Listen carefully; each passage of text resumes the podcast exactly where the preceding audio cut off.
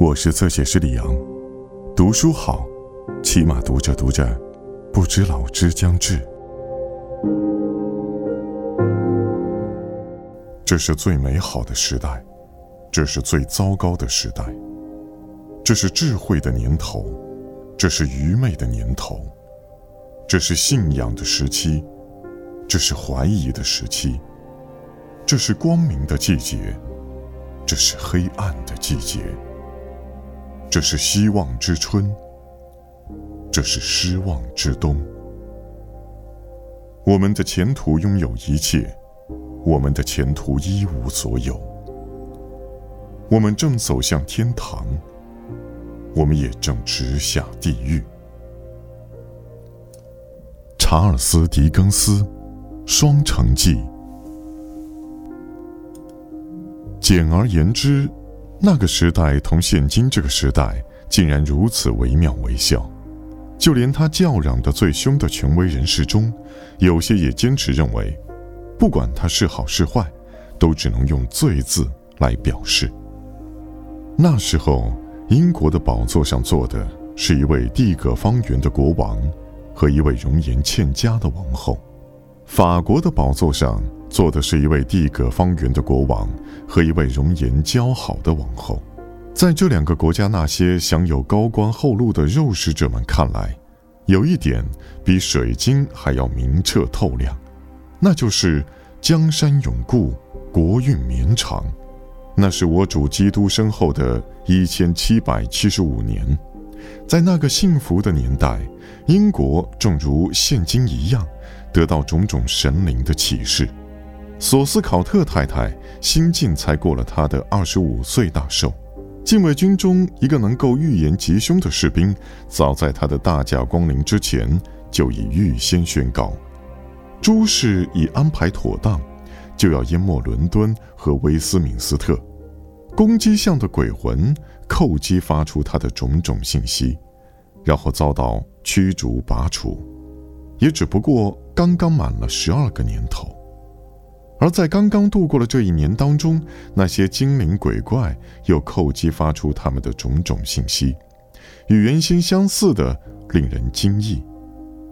真正符合俗世人间的信息，从美国那些英国治下臣民的一次会上发出，最近已经传到英国朝野。说来也怪，这些信息对于人类，竟比公鸡像鸡窝里随便哪只鸡雏传出的信息更为重要。法国从总的方面来说，有关神灵方面的种种事物，没有他那位以盾牌和三叉戟为记的姐妹那么幸运，正在畅通无阻地走着下坡路，制造纸币，用纸币。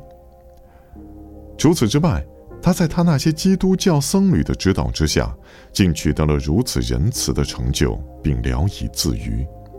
诸如给一个年轻人判刑，剁掉他的双手，用钳子夹掉他的舌头，然后把他活活烧死，只因为他没有在雨地里双膝下跪，向从他向从他眼前五六十码处走过的一对龌龊的僧侣致敬，很有可能。在那个受难者赴难之时，一些根植于法国或挪威森林里正在生长的树木，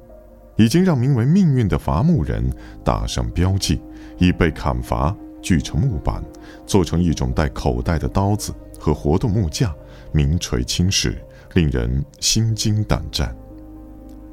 很有可能，在紧邻巴黎的那些年湿的土地上，一些庄户人家屋子外边搭的简陋窝棚里。有些做工粗糙的大车，就在那一天在那儿躲风避雨。这些车上溅满烂泥，肮脏不堪，猪鼻子在上面嗅来嗅去，家禽在里面栖止休歇。这些大车正是名为“死亡”的庄稼人搁置起来，作为那次革命时供他驱使的囚车。不过，这伐木人和这庄稼人虽然无休无止的劳作，但他们都是一声不响，而且他们走起路来都蹑手蹑脚，谁也听不见他们的声息。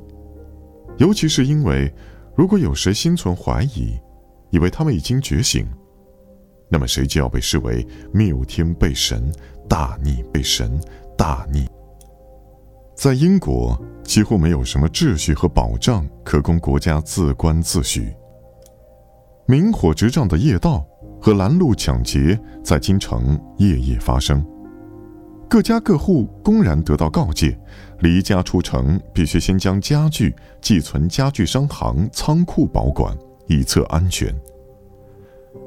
夜深月黑之时的劫路之人，正是光天化日之下的行商作贾。他以头领的身份拦截同路商贾，如果有人认出，并对他明确表示要较量一番，他就飒爽干脆地打穿他的脑袋，策马扬长而去。七个强盗拦住一辆油车，一个护卫打死了三个强盗，随后自己也被那另外的四个强盗打死。盖因弹尽之故，在这之后不动一刀一枪，油车就可洗劫一空。那位堂堂一亿之宰、伦敦市长大人，让一个强盗在特恩厄姆草坪截住，要买路钱。这位声威赫赫的人物，就在自己护从的众目睽睽之下，让这个强盗搜掠殆尽。伦敦监狱中的囚犯和狱卒大打出手。于是，司法当局用装好散弹或子弹的火枪朝他们中间放射。小偷窃贼，小偷窃贼在王宫召见厅里，从贵族老爷们脖子底下把一个个钻石十字架捡走。火枪手进入圣贾鲁斯区搜查私货，于是乱民朝枪手开火，枪手朝乱民开火。谁也不认为这些事情有多么越乎常轨。在这些事情当中，绞刑力屡屡动用，